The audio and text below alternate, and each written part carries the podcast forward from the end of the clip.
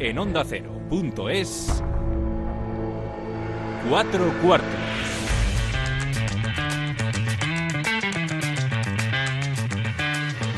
David.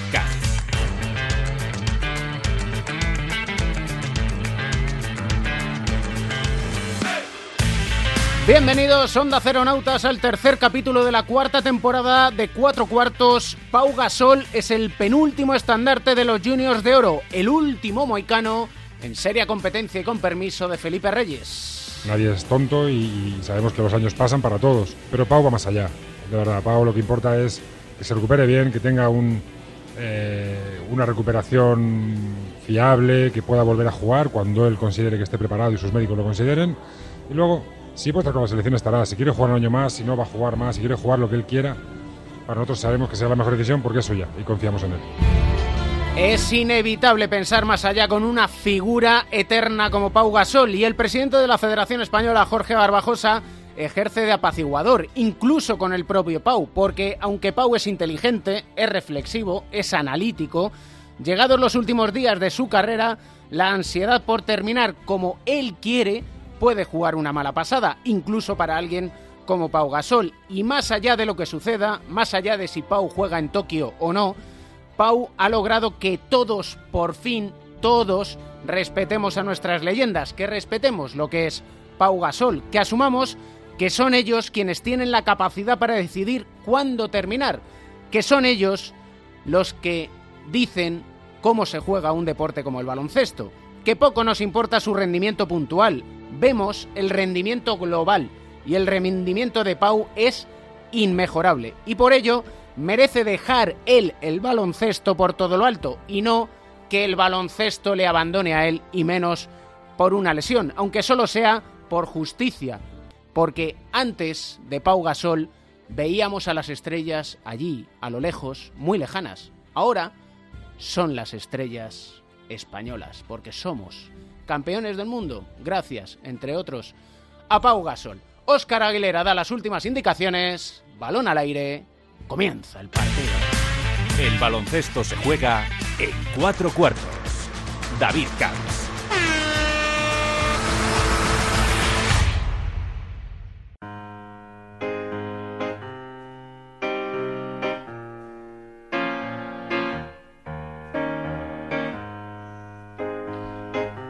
Nació en Tárrega hace 48 años, de joven aspiraba o al menos jugaba como portero de fútbol sala y ante tanto chaval que tenía justo alrededor, pues vio en el baloncesto la oportunidad de pasárselo cuando menos un poquito mejor. Y como entrenador, si algo a mí y creo que a todos nos transmite, es siempre su deseo e intención de disfrutar y sobre todo que el jugador disfrute.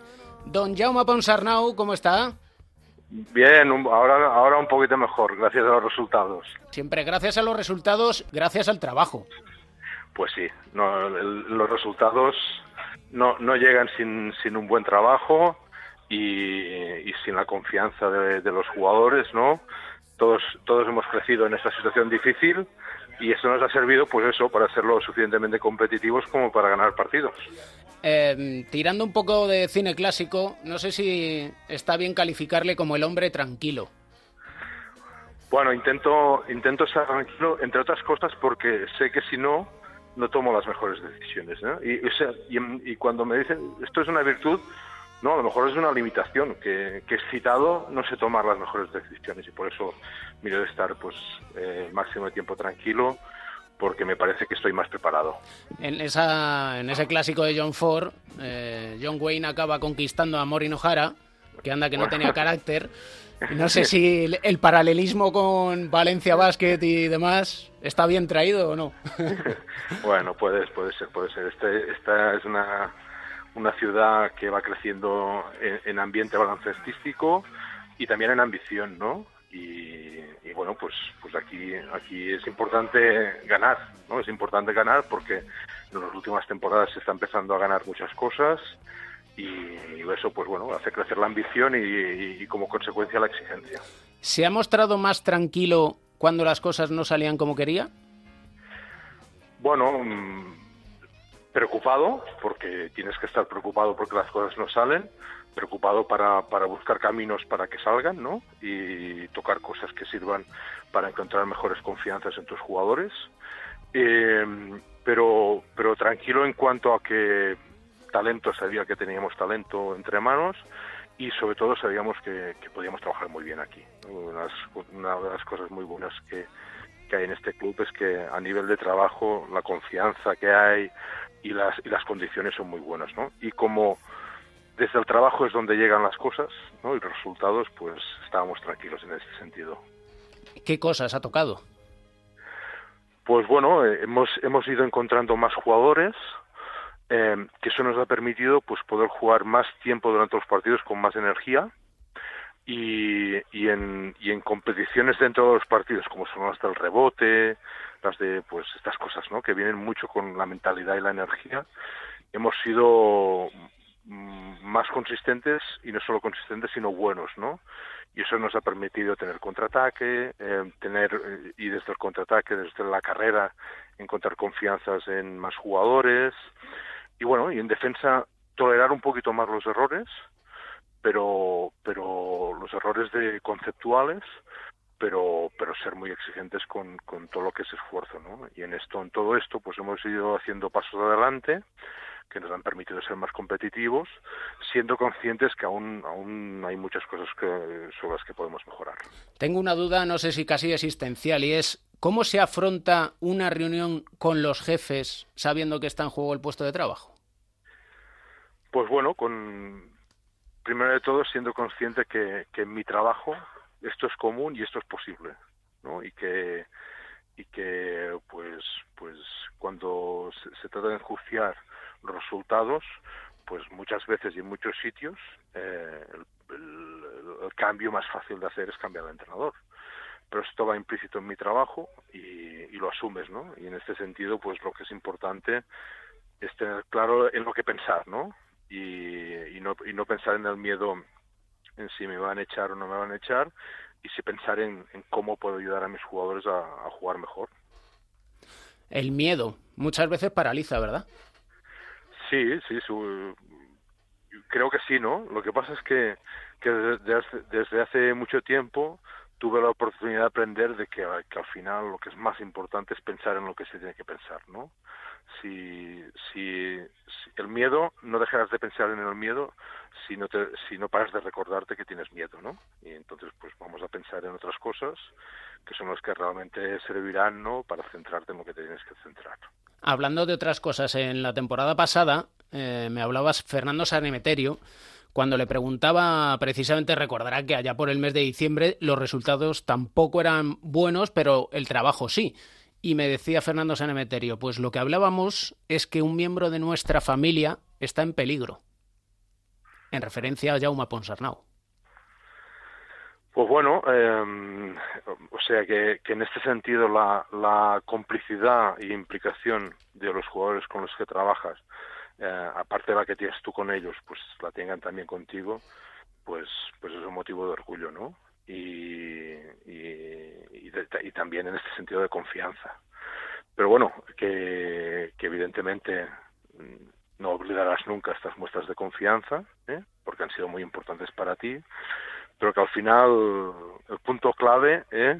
es, es ganar, ¿no? Y para ganar, eh, los que realmente tienen que tener que encontrar las confianzas en hacer las cosas lo mejor posible son los jugadores. Y ahí está mi trabajo, en ayudarles a ellos sobre todo. El año pasado se fue campeón de la Eurocup, así está jugando el Valencia Basket la Euroliga. El cambio es muy fuerte, ¿no? Sí, muy fuerte. Muy fuerte porque em, se abre todo un panorama de exigencia física eh, no tanto no tanto técnica o de talento técnico, ¿eh? sí, sí, físico, ¿eh? que, que, bueno, pues, pues es una exigencia enorme, ¿no? Y aparte sumar que, que yo creo que la Liga Endesa, la Liga CB, ha hecho un paso de calidad también este año, ¿no? Y por lo tanto te encuentras en un panorama a nivel competitivo muy, muy exigente, ¿no? Y bueno, pues, pues en toda esta exigencia, especialmente física, lo que es importante es ser científico en cuanto a que a que pues hagas todo lo posible para no tener lesiones, a, que muevas a los jugadores para para que pues tampoco tengan lesiones, a que des los descansos adecuados para que los jugadores estén descansados a la hora de jugar un partido, y bueno pues, pues, todo esto te exige muchísimo no y bueno pues pero, también aquí hay un reto enorme no solo para mí no sino para el club no que, quiere hacer un paso de ser mm, una entidad pues sólida en la, en la Euroliga. En ese ser científico lleva implícito a veces renunciar a momentos de enorme calidad o de enorme inspiración de determinados jugadores sí sí sí porque al final em, lo que tú tienes que hacer eh, todo lo que toque para ganar el siguiente partido. Pero a veces no todo lo posible, porque donde sí que tienes que hacer todo lo posible es para ganar el máximo de partidos toda la temporada, ¿eh? lo que puedas, ¿no? Y, la las temporadas son muy largas, ¿no? Y tienes que y tienes que construir un espíritu de equipo, tienes que construir una fuerza también de equipo, ¿no? Y cuando más jugadores tengas en este sentido, mucho mejor, ¿no? Y bueno, pues, pues ahí tienes que ir tomando riesgos a veces que te permitan, pues eso, ¿no? Sumar, sumar jugadores a la mentalidad y al espíritu que quieres que tenga el equipo. En ese sentido, con lo que me comenta de construir una fuerza de equipo, aquí en nuestro rincón de psicología del deporte con José Manuel Beirán, en el anterior capítulo mm, decía Beirán, cuando echas muchas broncas, al final no sirven para nada. Bueno, yo soy, yo soy de no muchas broncas, ¿no? Y, de intentar en este sentido, pues explicar las cosas que se tienen que hacer y cómo se tienen que hacer, ¿no? Eso me, parece que llega, que acostumbra a llegar más y que sirve, y sirve de más. no, no, quiere decir que en algún momento hay, hay cosas que, que están dentro de la exigencia innegociable, ¿no? del compromiso que tiene cada jugador con el equipo y allí pues alguna bronca pueda pueda caer ¿no? y escaparse pero es, todo esto está pactado ¿no? las broncas son ah, son hacia las cosas que son absolutamente exigibles a las que son de mejorar y de crecer y de ser más competitivos esas son más las de convencer ¿no? y para convencer es muy importante explicar las cosas de la mejor manera posible y desde la bronca yo no creo que se expliquen las cosas de la mejor manera posible las broncas entonces están pactadas. Pues, están, las broncas están pactadas cuando se refieren a cosas que son absolutamente ineludibles. y, y, ahí, incluso cuando se incumple alguna de estas cosas, incluso es válida una bronca. Pero porque entonces eh, el matiz no está en, en, corregir cosas, está en que en no equivocarse en cosas que son básicas y trascendentales para el compromiso de cada uno con el equipo. ¿Confundimos entonces cuando hablamos de un entrenador con carácter el mal carácter? Totalmente de acuerdo. Al final, al final, en algunos momentos que pasan cosas malas para el equipo, para mí es tener más carácter el, hecho de, no perder los nervios, ¿no? y, cargar y cargarlo pues con salidas de tono que no le sirvan a tu equipo para hacer las cosas mejor. Qué difícil es hacerlo, ¿eh? Pues pensarlo es fácil. sí, sí, no. Ah, ah, lo, escribo y leerlo es fácil, pero hacerlo es, un poquito más difícil. Pero bueno, em, también está, están allí los retos, ¿no? Y también entender que, los entrenadores somos personas humanas, que, que, también tenemos reacciones en cuanto a sentimientos y a, y a intensidad, ¿no? Que a veces, pues en este sentido, pues nos pueden hacer tomar otras decisiones. Siempre me ha resultado curioso escucharle que no ha sentido la soledad del entrenador. No, porque he tenido la suerte de, estar muy bien acompañado a nivel ah, de, staff, también de club, que, que un entrenador cuando lo pasa muy mal es cuando no puede trabajar con buenas condiciones. ¿No? Y, y, aquí yo siempre he podido trabajar con buenas condiciones, incluso en los momentos que hemos tenido lesionados y eso pues pues te da mucha fuerza no y luego que, que, en la vida no eres solo entrenador eres más cosas no por ejemplo padre de familia no mm. y que y que allí en por ejemplo en el hecho de ser padre no eh, encuentras equilibrios que, que te van muy bien. Y sobre todo ahora que dice lo de ser padre eh, habrá leído la noticia de hace pues una, una, semana o dos semanas que los, unos árbitros en categoría cadete en Avilés tuvieron que expulsar a, a los aficionados por mal comportamiento. Sí, hay, hay, una cosa que yo creo que nuestro deporte, eh, aparte, aparte de ser precioso, espectacular y todos los adjetivos calificativos positivos que, que podamos encontrar, porque evidentemente los, voy a los vamos a encontrar toda la gente que ama este deporte, aparte yo creo que, que tenemos una buena cultura, ¿no? y que esta cultura, eh, a pesar de influencias de otros deportes, no, no, no, no tenemos que cambiarla. ¿eh? Y nosotros desde la grada, eh, especialmente si eres padre, ¿no? tienes que ser muy respetuoso con todo lo que pasa en la pista, animar, animar para que lo que pasa en la pista sea mejor, no para que sea peor, ¿no? Y, y especialmente el animar nunca nunca tiene que ir pues acompañado de reproches y de, insultos y de, faltas de respeto a gente que, está en la pista para, para pasárselo bien. Y eso va para los aficionados también, ¿eh? A todos, ¿eh? No refiero solo a, a lo que hemos vivido últimamente, ¿eh? Lo digo en, en, general, que el insulto no ocupa lugar. Exacto. ¿no? En nuestro, en, esto, yo creo que en ningún deporte, ¿no? Pero nuestro deporte es que es absurdo, ¿no? Y al final lo que es mejor es, es centrarte, vibrar eh, por esas cosas que quieres que, quieres animar a tu equipo para que haga bien y eso y eso pues ya te reconforta y realmente eh, eh, en nuestro juego que el público está cercano y que, y que participa mucho ¿no? de lo que pasa está muy cerca de ese triple que entra ¿no? pues todo, todo eso yo creo que es el motivo más importante de implicación de nuestra grada no de, no, no, no insulto. Para ir cerrando el cuarto, aunque estaría charlando horas y horas, eh, compartió tiempo y mucho con Pau Gasol en los Juegos Olímpicos de Río 2016. De eso hace tres años y fíjese. Sí, sí, bueno. Bueno, ahora está pasando a raíz de esta, de esta lesión, él está pasando en un momento difícil y que incluso eh, un jugador de su calidad estratosférica, ¿no? Pues, pues es humano para tener lesiones ¿no? y quedarse en ese sentido pues, de, no poder encontrar su juego y, la, capacidad que tiene para jugar no bueno él creo que, que ha hecho un replanteamiento de, paciencia y desde la paciencia curarse bien y para poder afrontar los siguientes retos con las máximas capacidades, porque la verdad es que es, es, buenísimo. Y es que a sus 39 años, inevitablemente, lo lleva diciendo ya desde hace algún tiempo, el fin está más cerca pero claro, encontrar que el fin sea haciendo lo que te gusta, que es jugar. Supongo que, él es una de las cosas que pretende y le gustaría, ¿no? Pero bueno, um, esta es una de las cosas de, los grandes riesgos, ¿no? Y de las grandes dificultades que tiene el jugador profesional, ¿no? Y es que la, el mundo, la lesión y todo lo que todo lo que supone una lesión. Pero bueno, Pau, Pau es una persona muy entera, y que de todo esto va a sacar eh, las mejores decisiones, seguro, porque es entera e inteligente, ¿no? Y, seguro que va a encontrar el camino adecuado para, para superar este momento. Y para estar en Tokio, en los Juegos Olímpicos, que sea como fuere, yo por lo menos soy de la teoría de tiene que estar.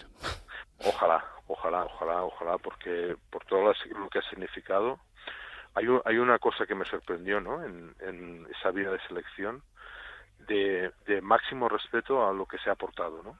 Y, y pues en, en, Río, por ejemplo, estaba Juan Carlos Navarro mm. y, y, ese respeto era eh, absolutamente innegociable, ¿no? O sea, Navarro eh, era, era lo máximo y, y, y, tendría siempre el espacio para que siguiese demostrando que era lo máximo, ¿no? Y bueno, pues, pues a mí me parece que eso dignifica muchísimo pues la selección y, y a lo mejor esto también ha ayudado a los buenos resultados.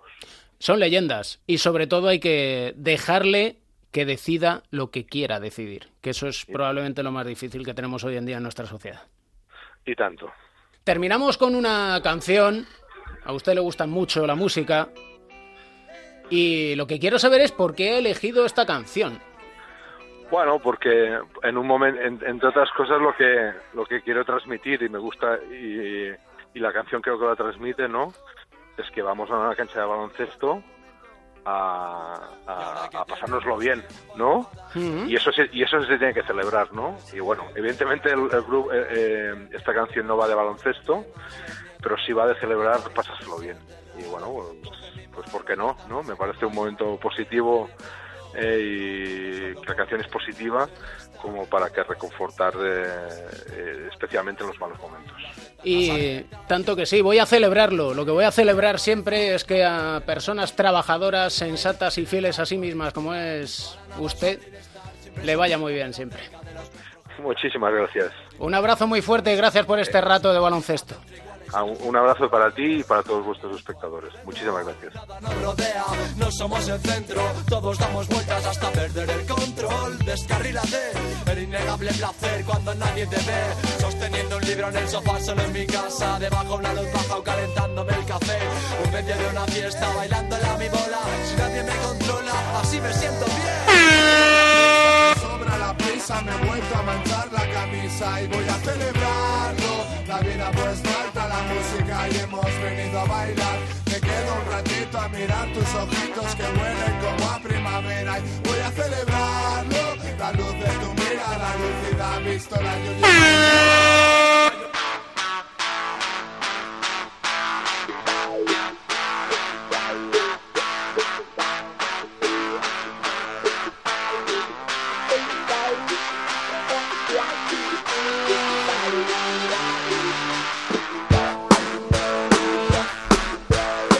Tiempo de pick and roll, tiempo de bloqueo y continuación. Ya se me va a enfadar el jefe. Pepe Catalina, ¿cómo estamos? Hola, ¿qué tal? Te he presentado a ti primero porque ya verás tú cómo viene el boss. Hola, Joe. ¿Ah, Tengo ¿Pero qué música es esa que pones? ¿Eso qué es? Ike Antina Turner. Joder, macho, pero no sé.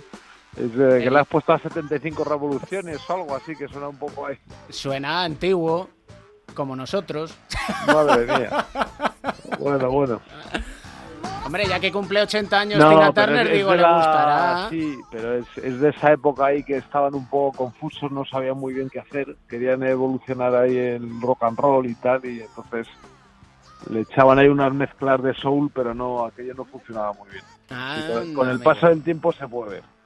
Hay ¿Sí? cosas que aguantan el paso del tiempo y otras no. No es así. El, la vida es así. Por ejemplo, cosas que aguantan el paso del tiempo en el baloncesto. ¿El qué? Un, dos, tres, responda otra vez. Dentro pues del baloncesto, el juego en poste bajo no. El juego en poste bajo ha pasado a mejor, a mejor vida, vida, Por desgracia.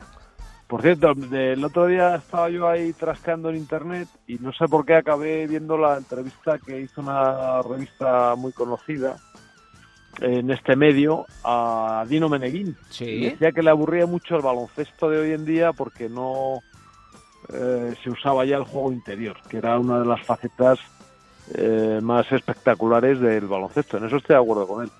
¿Tú qué opinas, Pepe? Sí, eh, bueno, yo creo que sobre todo, no sé a qué se refería, a qué se refiere Dino, ¿no? Eh, yo sí que eso lo noto y, y aunque soy, pues eso, muy muy cercano, muy influenciado, influido, todo lo que queráis, por el baloncesto norteamericano, donde he estado allí muchas veces y he aprendido mucho y he disfrutado mucho. Lo cierto es que eh, la NBA está siendo ahora mismo el, el ejemplo ¿no? de, del baloncesto de la nueva generación que tiene que ver poco con el baloncesto, digamos, bien jugado y creo que todo eso pues es, es un poco el, las consecuencias de haber eh, dado mucha importancia a, la capacidad atlética de los jugadores y a no su conocimiento del juego, a que los jugadores muy jóvenes saltaran a tener oportunidades profesionales y grandes contratos sin haber demostrado apenas nada en lo que es jugar bien al baloncesto. Y todo eso se ha ido trasladando de, de una manera yo creo cada vez eh, más flagrante, hasta tal punto que ver ahora mismo partidos de la liga regular de la NBA, salvo excepciones contadas y días contados, pues muchos de ellos eh, ves que no son desde un punto de vista baloncestístico muy, muy agradables de ver, no muy interesantes, que no aporten cosas. En cambio, ves la Euroliga, ves muchos partidos de ACB y me atrevería, aunque voy a poner, va a parecer que soy subjetivo por lo que me ocupa profesionalmente. No, no, no, que ves, ves, ves, ves, partidos de ligas de Leporo que a mí me, me aportan más que, que partidos a lo mejor de los mejores jugadores del mundo, ¿no? Yo creo que va todo un poco por ahí, todo muy individual, todo muy tri triples eh, y, y, mates, apenas o, o, penetraciones aquel que no mate, apenas eh, juego de, de, dos puntos que era un juego súper enriquecido y que tácticamente genera muchos problemas a las defensas contrarias y bueno yo reconozco que, aunque me fastidie, que ahora veo la veo un partido de Euroliga y realmente pues me voy muy contento con lo que he visto y me aporta mucho y veo algún partido de NBA en el que digo, Uf, pues realmente Bueno, el esto otro, no el otro baloncesto". día, el otro día, sin ir más lejos, el partido en el que Doncic metió cuarenta y tantos, ¿no? Y que jugó muy bien, pero jo, la primera mitad aquello parecía un circo. o sea, Es que, se, es que se miran, es que son unos contra unos Claro, contra sí, unos y cuatro mirando, con muchos espacios. Entonces, claro, jugadores de tanto talento como Harden, como Doncic, con espacios y defensas livianas, pues hacen lo que quieren, o sea, hacen lo que quieren. Eso es, eso es. Entonces, eh, el otro día lo hablaba con, con un amigo y tampoco quiero eh, acaparar la intervención. Eh, yo, yo decía, ¿qué te parece Antetokounmpo? Y yo, pues me parece un jugador impresionante, con un físico impresionante, con unos brazos impresionantes, con unas condiciones atléticas impresionantes, pero yo el jugador que respeto de verdad, el jugador que me cautiva, es aquel que es capaz de dominar en la NBA y luego viene al juego FIBA con su selección nacional y es capaz también de ser importante. A mí las declaraciones que hizo Intatocupo diciendo que jugar en baloncesto FIBA eh, se siente aprisionado, se siente acorralado, pues bienvenido al baloncesto de verdad. Bienvenido al baloncesto. Esa es la frase. Y Sí, e- es que lo que lo que ha hecho la NBA es acoplar su estilo de juego al- a los jugadores que tenían y que le iban viniendo. Es decir, el nivel de la liga universitaria ha ido decayendo en gran parte porque los jugadores entran muy jóvenes en la NBA y entonces los jugadores como eh, pierden unos años de formación fundamentales, pues cuando llegan al baloncesto profesional tienen muchas carencias tácticas y de otros eh, eh, Y técnicas. y, y- sí y de otros ámbitos del juego técnicas también no y entonces bueno pues los equipos al finalmente después de, de muchos años pues te- tienen que jugar pues como tienen que jugar no entonces efectivamente son enormes jugadores pero ya les hemos visto que desde el punto de vista táctico tienen muchísimas carencias lo hemos visto en el mundial que Estados Unidos tenía un equipo bastante apañado y que es que era incapaz de jugar de forma medianamente coherente con lo que entendemos por aquí por, por baloncesto. ¿no? por, digamos, lo que nos ha dicho Jaume Ponsarnau de la fuerza del equipo, el crear un equipo, el Sí, espíritu por eso- de equipo. Por eso, y Llama Posanao de esto sabe mucho, eh, la grandeza de los San Antonio Spurs. Creo que lo he dicho aquí alguna vez, y si no lo he dicho, lo, lo voy a decir ahora.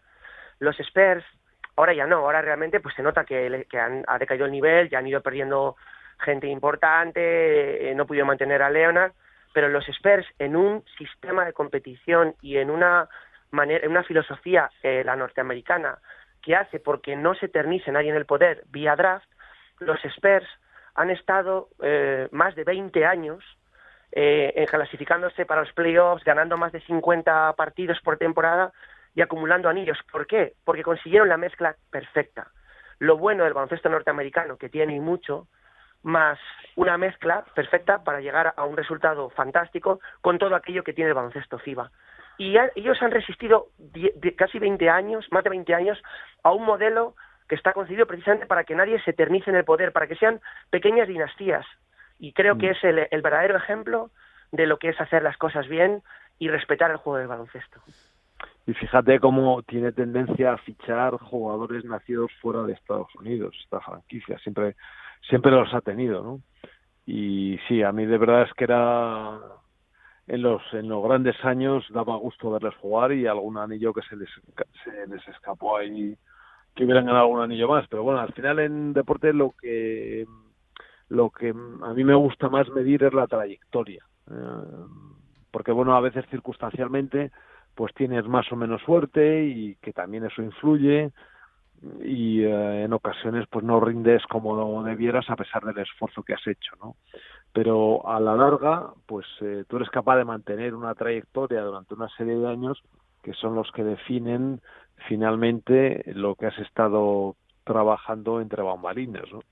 Y San Antonio pues es el caso más claro de este, ¿no? Y eso me lleva, iba a preguntaros por dos cuestiones. Una era por la frase de Ponsarnau de que es importante ser científico a la hora de los Sí, descansos, pero totalmente. ahora que decías lo de la trayectoria, Joe, Sí. hay algo que a mí personalmente me ha gustado mucho y es en referencia a cuando ha él estado en la selección que el respeto era innegociable, el respeto hacia lo que se ha aportado. pero el, eh, no te entiendo muy bien. En cuanto El respeto- el el respeto respeto hacia- dentro del grupo hacia los hacia los jugadores tipo Navarro, tipo Calderón, tipo Ah, el propio vale. Pau, Vale. en vale. cuanto a que es innegociable el dignificar lo que se ha venido haciendo, la trayectoria de esa selección y que eso no había quien lo cuestionara bajo ningún concepto Pero dentro de la selección. dentro de la selección Sí. interno Bueno, y por claro, suerte claro, yo creo que eso ya lo hemos hecho Bueno, yo externo. creo que en los grandes equipos en España eso siempre ha sido así. Eso era muy del Madrid de antes, eh, incluso del Madrid cuando yo jugaba también. Había unos ciertos códigos que, que empezaban porque los sabios eran los más viejos, que es lo que habitualmente suele suceder y que por otra parte es una tradición histórica, ¿no? Eh, siempre eh, las tribus y en los pueblos antiguos había un consejo de sabios y yo creo que esta es una forma muy sana de mantener el conocimiento y una forma de hacer las cosas en los equipos y en las organizaciones, ¿no? Y esto la selección española de baloncesto lo ha sabido hacer muy bien. Sí, eh, poco que añadir, ¿no? Primero, el, el respeto y sobre todo yo creo aprecio personal, aunque no es una persona con la que trate apenas y solo la veo muy de vez en cuando, por llamo a Ponsarnau, al que uno, uno desea que le salgan las cosas bien, porque es una persona excelente y bueno, ¿qué, qué va a decir, no? Alguien que tiene tanta trayectoria, que lo ha vivido desde dentro, el, el respeto a la veteranía y a la experiencia bien tratada. ¿Sabes lo que pasa? Que también ha habido eh, la veteranía cacique, la veteranía eh, superviviente de mala manera, que esa también Joe la habrá vivido, ¿no? De aquellos que, sí, sí. que bueno se aferran y que se aferran ninguneando a los que vienen o bueno pues eh, siendo tramposos entre comillas no pero No, la buena, la buena es la que acoge a los que vienen. Esa es la buena. y que y que y que digamos pone su experiencia no se cree en posesión de la verdad y no es y no es dictadora ni, ni autoritaria no pues to- todo, eso es una, una gozada yo creo que además eh, mira yo voy a contar una experiencia personal para terminar y es que cuando yo trabajé hace eh, más de 20 años como delegado del, del extinto Club Ciudad de aquel famoso Fórum, Mm. Sí. eh, yo me ponía casi siempre, cuando tuve la suerte de bueno, coincidir con muchos grandes, pero coincidí con uno muy grande que era Oscar Smith. Uf. Yo iba en los aviones, en los autocares, siempre sentado con él, porque me encantaba escucharle, le preguntaba, me contaba, y bueno, pues para mí fuera, era como un libro, un libro abierto. Y yo no Qué tío jugaba, ¿eh? imagínate majo. para los Qué jugadores. tío más majo, Oscar. Qué tío más majo. Sí, sí, muy bien. Fíjate que nosotros tuvimos poca ocasión de, conversar, aunque nos vimos montones de veces, pero siempre al final de los partidos siempre teníamos unas palabras eh, muy cariñosas, muy afectuosas, mm, el uno para el otro, con, con una base de respeto enorme y que yo apreciaba mucho viniendo de él hacia mí, sobre todo, porque él era una primerísima figura mundial y bueno, pues yo era un currito ahí que hacía lo que podía, ¿no? Tenía Una- 38 años y afrontaba el, el día a día del baloncesto como si tuviera 24. Con, con pasión. Así es. Una cierto, leyenda. le, le Sí, encantaba. Tina, le encantaba Tina Turner, que creo que es una buena manera de cerrarlo, David. Ahí está. Eh, Sí, y, qué bien. y- y de- y pedía que le pusieran en la rueda de calentamiento la canción Simple the Best de Tina Turner. Simple Qué the bueno. best. Bueno, pues esa la vamos a dejar para el próximo capítulo. Como vamos a dejar para el próximo capítulo esta frase que dejamos en el aire, que es la de Ponsarnau. Tienes que hacer todo lo que toque para ganar el siguiente partido, pero a veces no todo lo posible. Y ahí lo dejamos. Bueno, sí, sí, porque yo la tendré que pensar. Hay que pensarla. para pensar. Hay que reflexionar, hay que escuchar. Sobre todo escuchar a Pepe Catalina y Joe Llorente. Este cuarto ha sido improvisado, que lo sepan todo el mundo. En sí, teníamos varios temas encima de la mesa. Y ninguno ahí ha se han salido. quedado, que ahí y, ahí, y ahí se han quedado, en el limbo. Veremos a ver si los tratamos algún día o no. Vaya usted a saber. Queda en las interioridades de este bloqueo y continuación. Un placer, don David, y por supuesto, Pepe. Hasta la próxima, un abrazo para los dos. Es un tipo muy especial. Lo que ha conseguido en el baloncesto no es solo por su capacidad atlética o técnica, sino también por su forma de ser. Confiar en él, saber que sabemos que va a tomar las mejores decisiones porque siempre lo ha hecho y estar a su alrededor. Al margen de si puede estar en los juegos, si no puede estar en los juegos, ahora mismo es lo que menos nos preocupa. Lo que nos importa es el Pau persona, el Pau deportista, el Pau que se recupere, eh, que se tome su tiempo, que esté bien, eh, que esté sano y que haga lo que le gusta hacer.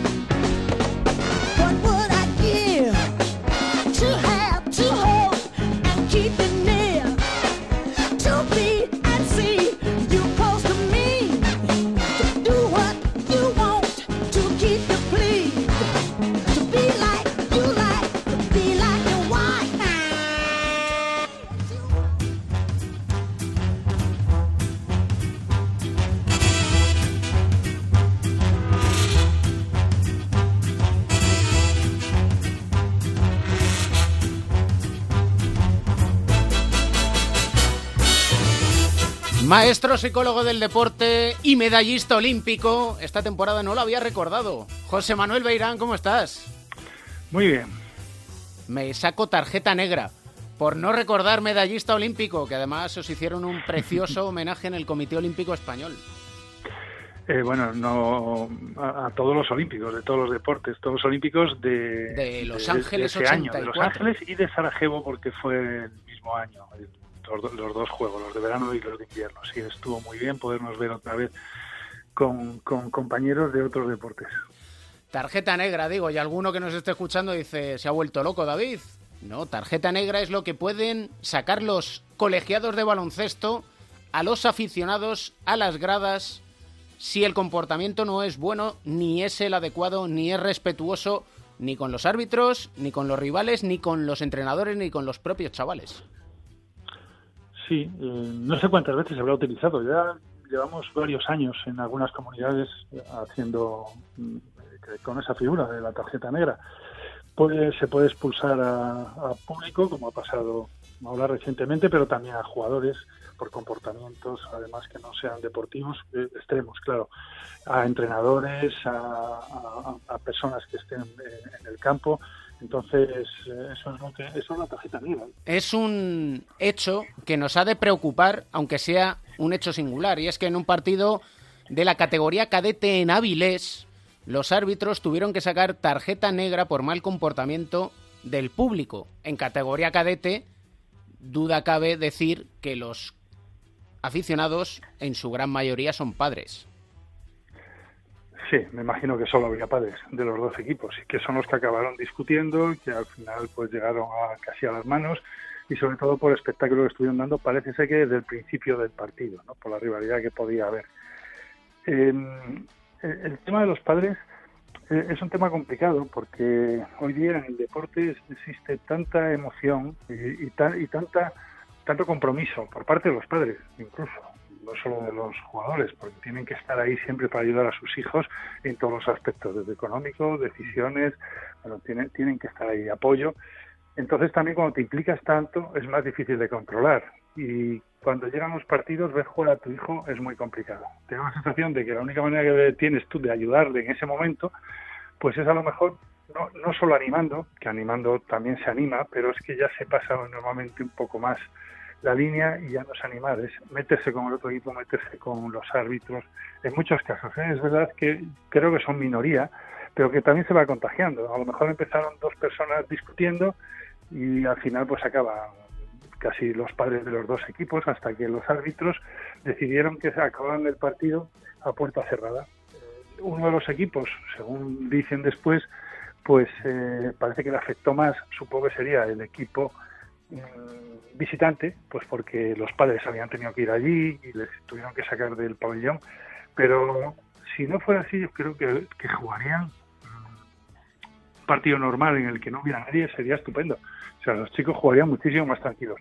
Pero lo que es cierto es que este problema del comportamiento de padres no, no por ocultarlo o por prohibirles la entrada se va a solucionar.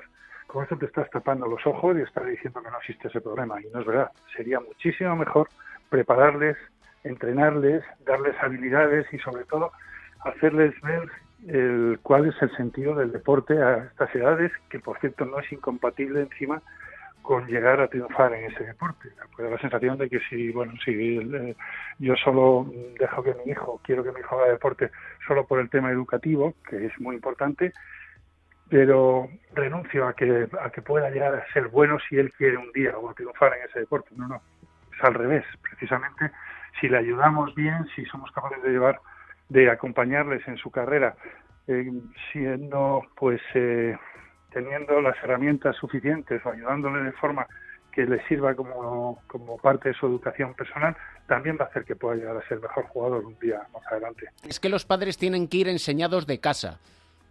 ¿Es un axioma, es un tanto erróneo? Mm, hay que ser realistas. Mm, no, no van enseñados de casa. ¿Qué se ha hecho para enseñarles de casa? Normalmente no se hace nada muchas veces, como muchos, se dice, bueno, mira, no, no tenemos relación con ellos, no, los entrenadores no hablamos con los padres.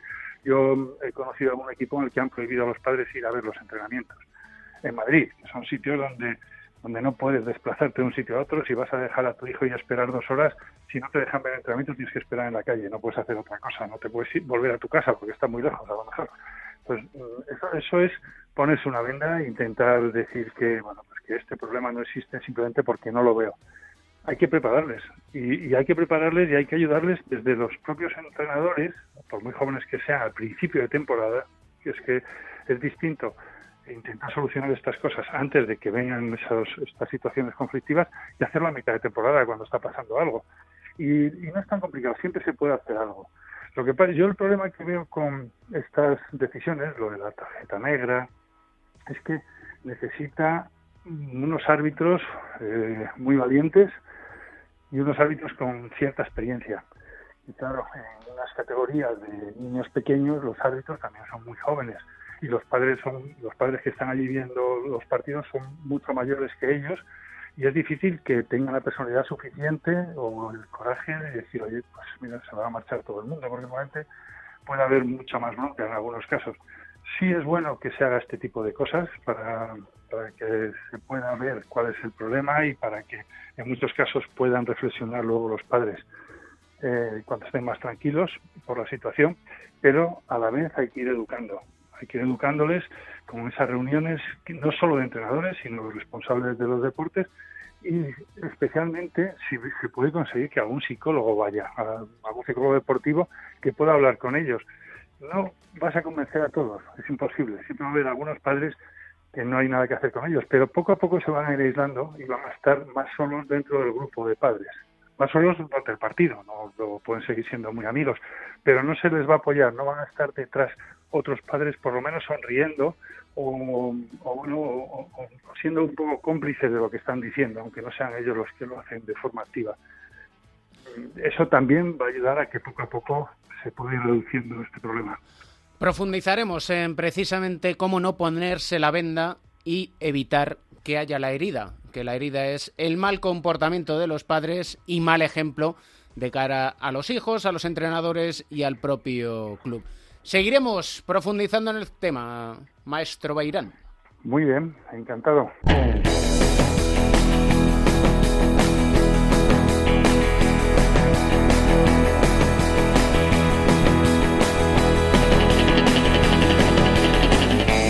Gallego de Pro Melotero, ¿cómo estás? ¿Qué pasa, Cans? Cada vez que escuchas esta sintonía se te van más los pies. Se van ¿eh? los pies, ¿eh? Soy un blues brother. En cuanto a está bailando ahí. Y Tarantino, ¿eh?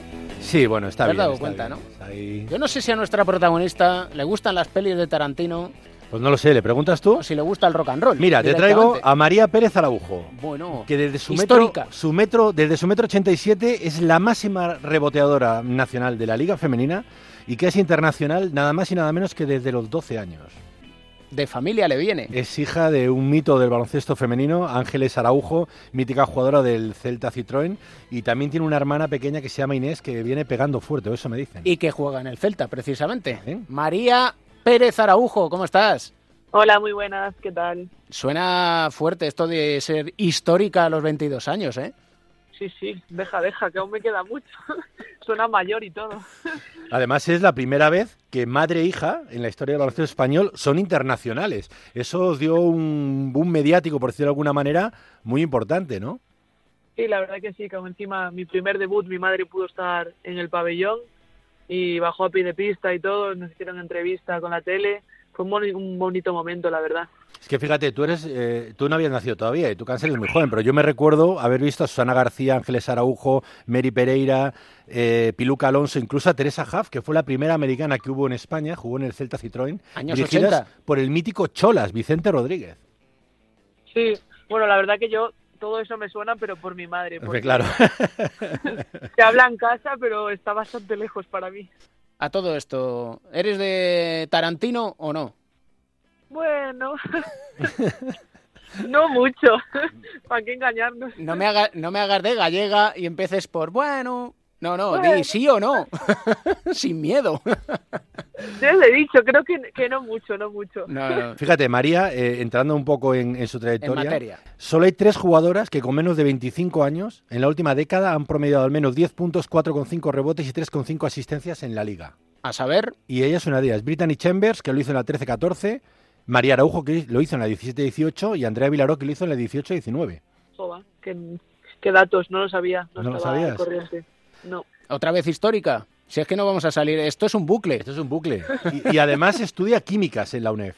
No, al final me he cambiado de carrera, era, o sea, era imposible, y ahora estoy con nutrición, parecido. Te había leído yo que te cuidas mucho y que miras mucho qué comer. Y la verdad que sí, soy un poco friki, digamos, de ese tema. Y, y, pues la experiencia que, o sea, la oportunidad que me dio la UCAM de poder hacer una carrera que es semipresencial a distancia, pues he aprovechado, ¿no? Y ahora estoy con nutrición, que me mola mucho el tema de los alimentos, las dietas y todo esto. Define friki. Porque yo Friki. cuido mucho la alimentación, entonces, pero es una alimentación que la gente se puede pensar, se quitan de comer. No, no. Lo que, No, no. Lo que se hace es comer bien. Sí, yo creo que eso, soy friki porque tengo libros en casa de nutrición, o sea, sigo en redes sociales a bastantes nutricionistas y me gusta porque es, o sea, me gusta buscar formas de comer sano, pero que a la vez esté bien, que sea divertido. Entonces, como que voy probando, voy innovando un poco, a ver qué va saliendo. Recomendación de libro, por favor. Uf, tu dieta cogea, por ejemplo, está muy bien. Tu dieta cojea, me lo apunto. Sí. Sí. Sí, Ya, está bien. apúntatelo. Lo anoto, lo anoto, sí. Porque tu dieta sí que cojea. Mi dieta- Bueno, ya cojeaba menos de lo que cojea, pero bueno, estamos en ello. En Girona tienes a tu lado a Laia Palau, Que se dice pronto. que se dice muy rápido. Ahora he visto que incluso empieza a ser articulista en el diario Ara. Sí, sí, sí. Lo hará bien, seguro. ¿Cuántas veces te ha dicho aquello de el baloncesto es tiempo y espacio? Uf, es que la haya es muy profunda, ¿eh? O sea, sí, sí, sí. No, la verdad que que es una enciclopedia, o sea, es cada día aprender con ella, tanto fuera como, como dentro de pista. Yo creo que ha vivido muchas experiencias, ha estado en muchos sitios y la verdad que igual que redacta, habla, es una pasada, es como que sus pensamientos los es capaz de, de, de proyectar súper bien sobre papel. Yo creo que es una persona a la que hay que, que escuchar, que leer, porque se puede aprender mucho de ella. Tengo aquí apuntado una frase que dice, la casualidad no es más que el destino disfrazado de inocencia. El querido Twitter, ¿no? sí, no sé, me, me gustó. Estoy leyendo, estaba leyendo un libro y la verdad que es una novela, o sea, no es ni filosófico ni nada, pero cuando hay así frases que me hacen pensar, me gustan y también las dejo en Twitter para ver cómo piensa la gente, me gusta escuchar las opiniones, ¿no? Entonces, me gustó y en parte creo que tiene cierta lógica, entonces, pues la publiqué y eso, a ver qué pensaba la gente. ¿De qué libro es? El día que se perdió el amor es el segundo libro del día que se perdió la cordura. Son novelas policíacas las dos. Y me hizo gracia que es una frase pues un poco así filosófica, ¿no? Estuviese en una novela policíaca. Y también tuvo, por eso también la publiqué, porque fue como no me la esperaba encontrármela ahí y me gustó. Vas a acabar con la nómina de Cans a base de libros, ¿eh? No, ¿sabes lo que pasa? Que yo como apasionado de la serie negra, Sí. precisamente Se nota. Suelen ponerla a caer de un burro porque dicen que si no es buena literatura, que si patatín y patatán. Y las mejores frases que hay son precisamente en la serie negra. Mira, yo me acuerdo de una frase, ahora me está viniendo de David Mamet, que decía, es tan frío que cuando duerme las ovejas le cuentan a él. Oye, pues la frase está bien, ¿eh? La frase me parece sensacional. Es una pasada porque... Y en parte tiene, tiene su lógica también. No, No, no, no. me gusta. La voy a, la voy a publicar. Al final aquí van a hacer una asociación literaria. Acuérdate, David Mamet, que tengo por ahí un libro, por cierto, pendiente, Chicago, y ya, la, ya lo leeré, ya te contaré. A ver qué tal va. tienes que pasar un listado, ¿eh? Sí, sí, sí, encantado. Pero bueno, no, no divaguemos tanto. Que si no-. Como te gusta mucho dormir, Sí. acuérdate que tienes que ser tan fría que cuando duermas las ovejas te cuenten a ti. Tomo nota, tomo nota. Muchas gracias por este rato de charla y seguiremos atentos a la Liga Femenina, que es una auténtica pasada. Muchas gracias a vosotros. Muchas gracias. Gracias, Mel. Gracias, Cams.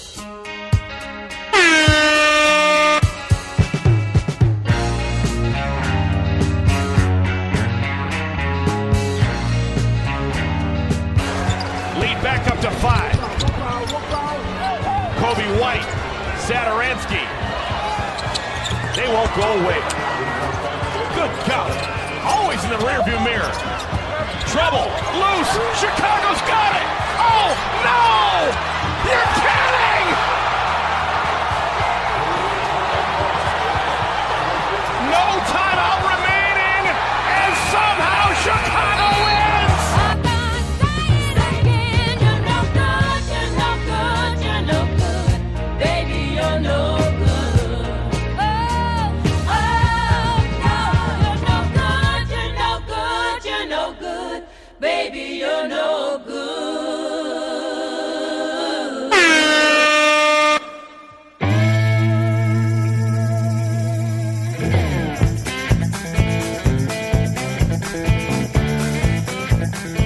Último cuarto en marcha. ¿Qué haces, Pereiro?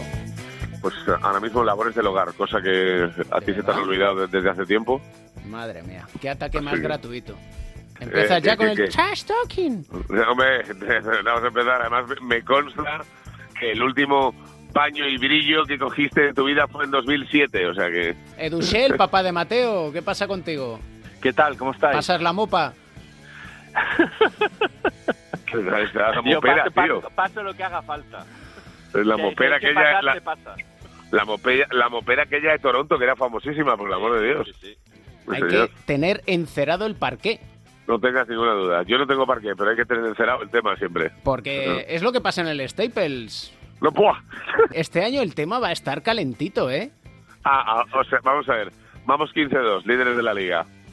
Y lo primero que me 13-5. dices es... Y, y, y, lo, y le primero... 13-5 dice el otro.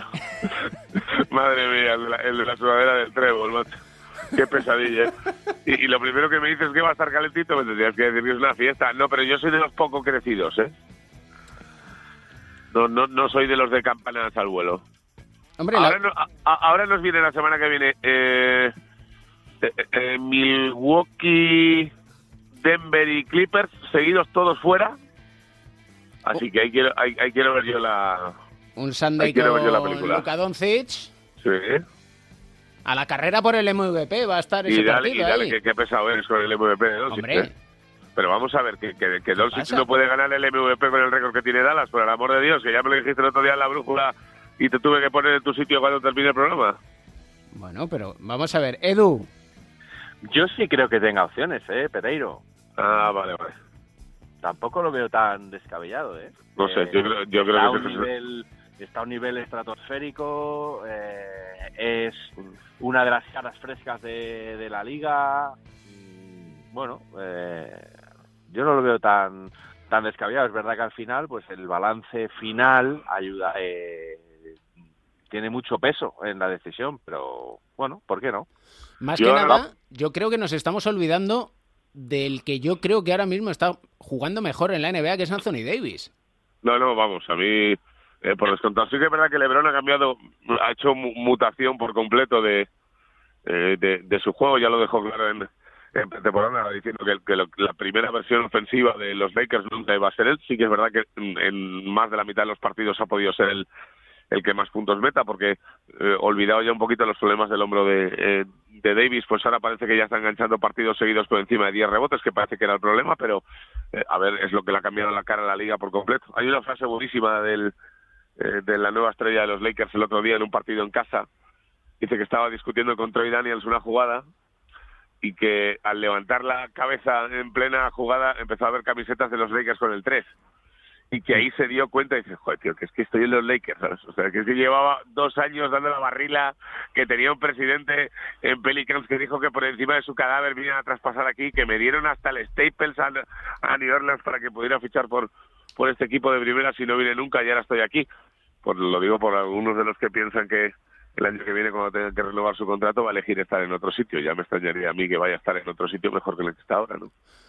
Eso sí, y en este inicio de temporada de la NBA, qué dura es la vida sin Ricky. Pues es, es no, no, no, no lo vamos a negar, aparte tú que hablas con él y sabes lo duro que es eh, eh, tener problemas tan concretos como si espalda, que si tobillos, que si cosas que eh, pues no, no te alejarían de estar en un playoff o algo por el estilo, pero que te, eh, te quitan de una progresión como la que tiene Félix además, en la que estaba siendo el mago de todo eso. Eh, pues mira, es, es- la cara marca que tenemos nosotros. Yo soy de los que piensa que si Ricky hubiera jugado todo o jugara prácticamente todo antes del All-Star, tendría su opción de estar y me han caído bastantes palos por ello. Pero creo que si en una temporada como esta, en una franquicia nueva, lo pones entre los cuatro o cinco primeros, si eres el creador de todo eso y el motivo por el que Phoenix cambia de ser un equipo perdedor a estar entre los seis mejores de la conferencia más dura de la liga, no sé si estáis de acuerdo conmigo, pero por lo menos una opción de que el, el- el- el capitán de cada equipo pueda pensar, oye, mira, pues Ricky Cesto para Dentri. Pues no sé, yo tampoco lo veo tanta locura. A mí me parece Ricky que es un jugador que es brutal, de estos que te hace feliz, que te hace que merezca la pena ver un partido y pagar la entrada, le ha dado un aire nuevo.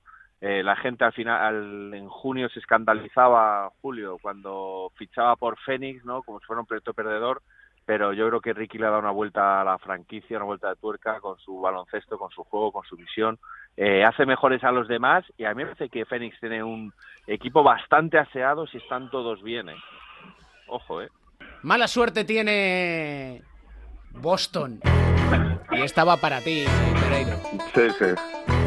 Va, va- va para mí. Esto es para la sudadera tan bonita que te traen los lunes a la, a la, a la emisora, que llegas allí y estás sentado con el serigrafiado tan bonito como llevas, de verdad. Hazte, hazte- háztelo mirar, porque yo creo que no has visto un partido de Boston en 14 años y vienes con la sudadera para tocarme mí las narices. o sea que- Edu, ¿Qué pasa? que no hay manera de llevarle al lado verde. No, él cree que el amarillo puede con los viejos laureles. Claro.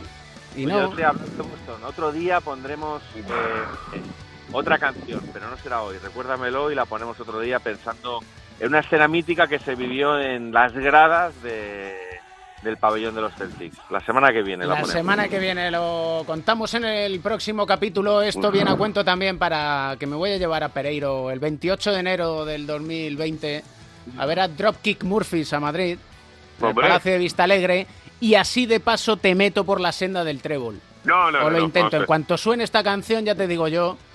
¿Eh? Por cierto, me quedo con la reflexión de Carmelo Anthony el otro día cuando le preguntaron por qué no jugaba en los Lakers y le dijeron, preguntar a Jared Dudley, que ha firmado por los Lakers y no jugó un solo minuto y me estaba quitando el sitio. Eso es una reflexión en condiciones, no que me lleves a ver un partido o, o- o un concierto pensando que voy a ver un trébol al día siguiente en la cama por la mañana. ¡Hala! Con Dios, chicos.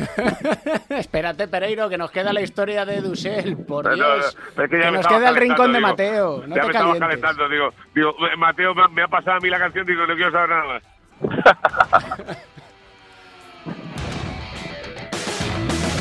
Edu, ¿qué historia nos traes? Pues vamos a tocar de pasada dos fogonazos, si te parece. Uno, una historia brutal que nos toca muy de cerca a todos los que somos, eh, alguna vez hemos jugado al básquet eh, a nivel amateur, ¿no? La historia de Chechu es este chaval eh, del Club Baloncesto Villalba que padecía un infortunio el pasado mes de junio, ¿no? Eh, Una muerte súbita, le, gracias a una rápida reacción de- del equipo le reanimaban y ahora se encuentra en una situación muy problemática en la que la familia pues bueno ha pedido apoyo y el mundo del básquet está respondiendo y los aficionados también eh, para ayudar a financiar los costes tan elevados que tiene la nueva situación por la que atraviesa. Así que yo invito a la gente que se dé un paseo por las redes, ahora lo ponemos en el perfil de, de cuatro cuartos, en los nuestros, para que se animen y echen una mano y entre todos ayudemos que el básquet es un deporte de equipo y que siempre está ahí para responder a las adversidades y en este caso pues hay que echar una mano entre todos. Hay que echar una mano a Chechu y lo pondremos porque también tienen incluso cuenta corriente para poder hacer la colaboración necesaria y es que cuando menos tienen que recaudar 15.000 euros para intentar ir poquito a poco a ver si se recupera Chechu que está ahora mismo Ojalá. En un estado que no le queremos ver más. Queremos Sí. que vaya y que siga mejorando, que eso es lo que nos van diciendo, que poco a poco va mejor, muy poquito a poco, pero es eso, muy poquito a poco. Y hay que Sí, hacer si, me, por si, me pode- si, me, si me podéis decir eh, cómo hacerle llegar una, una camiseta del equipo que más le guste de la NBA, yo me encargo de mandársela. Pues claro que sí. Bueno, Nos ponemos- tú me lo dices te lo voy a tranquilamente. decir yo muy mando. No, pues vamos, o sea, me- to- de- de- le tienes que contar que solo hay 29 equipos posibles, que hay uno del que yo no mando nada, pero En eso de- de los- yo creo que nos ponemos en contacto con Maca, con el entrenador de Chechu, y a partir de ahí ya va todo rodado. pues la que él quiera. Vamos a ello, vamos Venga, a va. ello, por Chechu. Y querías otra pincelada, Edu. Una pincelada rápida, jugador de la semana, Spencer Dwintidi, no sé cómo se pronuncie. Eh, de los Nets. Eh, Nets parece que es un equipo que sale mucho a colación siempre en esta zona de, de- historias de superación. Eh, jugador que ahora en los Nets, que un tratazo firmado por tres años, con el, el último opcional. jugador formado en las calles, en los playgrounds de, de- de Los Ángeles. Eh, tuvo una lesión muy grave antes de empezar en la NBA, Detroit, luego cortado por los Bulls, traspasado y fichó por los Nets. Y ahora ha empezado una historia eh, que podemos pedir incluso a que alguien nos arroje luz. Él ha puesto su contrato, la NBA no se lo está permitiendo de momento, ¿no? Pero él quiere poner su contrato para que los aficionados inviertan en él a través de blockchain y criptomonedas eh, y ofrecerle una serie de réditos a esa serie de inversores. Él lo que quiere es, pues, que la gente invierta en él, él tiene ese dinero eh, de forma adelantada, invierte en otras cosas, saca beneficios y los reparte. Y bueno, pues me parece que para un jugador que, que en la NBA hay que tener en cuenta y en las grandes ligas y en grandes ligas del deporte la mayoría están arruinados 5, 6, 7 años después, divorciados, familias desestructuradas, alguien que es capaz de arrojar esta luz eh, y em- empezar a meter el blockchain y las criptomonedas, pues merecía una pequeña mención de, de pasada y fíjate, jugador de la semana, así que su contrato cotizaría muy al alza si alguien hubiera invertido en él. Y Mateo nos arroja luz en Sí. cuanto a música. Ojo, el otro día, camino del cole, suena Shura Stay o Shura I Go y empieza a tararearla. Venga, Orgullo hombre. de padre, la patata latiendo a toda marcha, lagrimilla por la comisura de, de los ojos. O y sea, ahí pero- estaba. Pero, eh, cantando. Edu, se- eh, Edu, se puede decir que empezó a hacer. Sí, sí, sí. Eso es, vale, vale. vale. Brutal. Pues nada, ¿qué decir? Mateo, ¿qué quieres que te digamos? Que te queremos mucho. Te adoramos. Oye, recordamos a toda la gente que done médula, que se haga donante y que si quiere ayudar, por cierto, vosotros los tenéis, loscordonesdorados.com, esos cordones que han llevado los jugadores de la selección española de básquet, 5 euros, que son 16 minutos de investigación contra el cáncer infantil, con uno entre 100.000. Así que ahí dejamos, que suene de fondo la música. No hay más que decir, este es el cierre del programa, de este tercer capítulo de cuatro cuartos, porque mejor no lo podemos hacer. O igual sí, no sé, probaremos en el siguiente capítulo. Pero tendrá que ser con otra gente. Sí, sí, sí, sí, desde luego. Hasta aquí hemos llegado, siempre encontrando un buen motivo para sonreír, señores. El baloncesto se juega en cuatro cuartos. David Camp.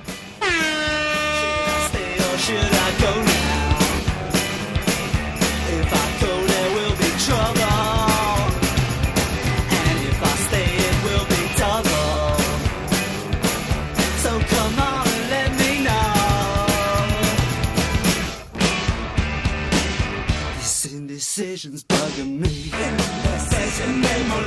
If you don't want me, set me free. Exactly whom I'm supposed to be. Don't you know which clothes even fit me? Come on and let me know. Should I cool it or should I blow?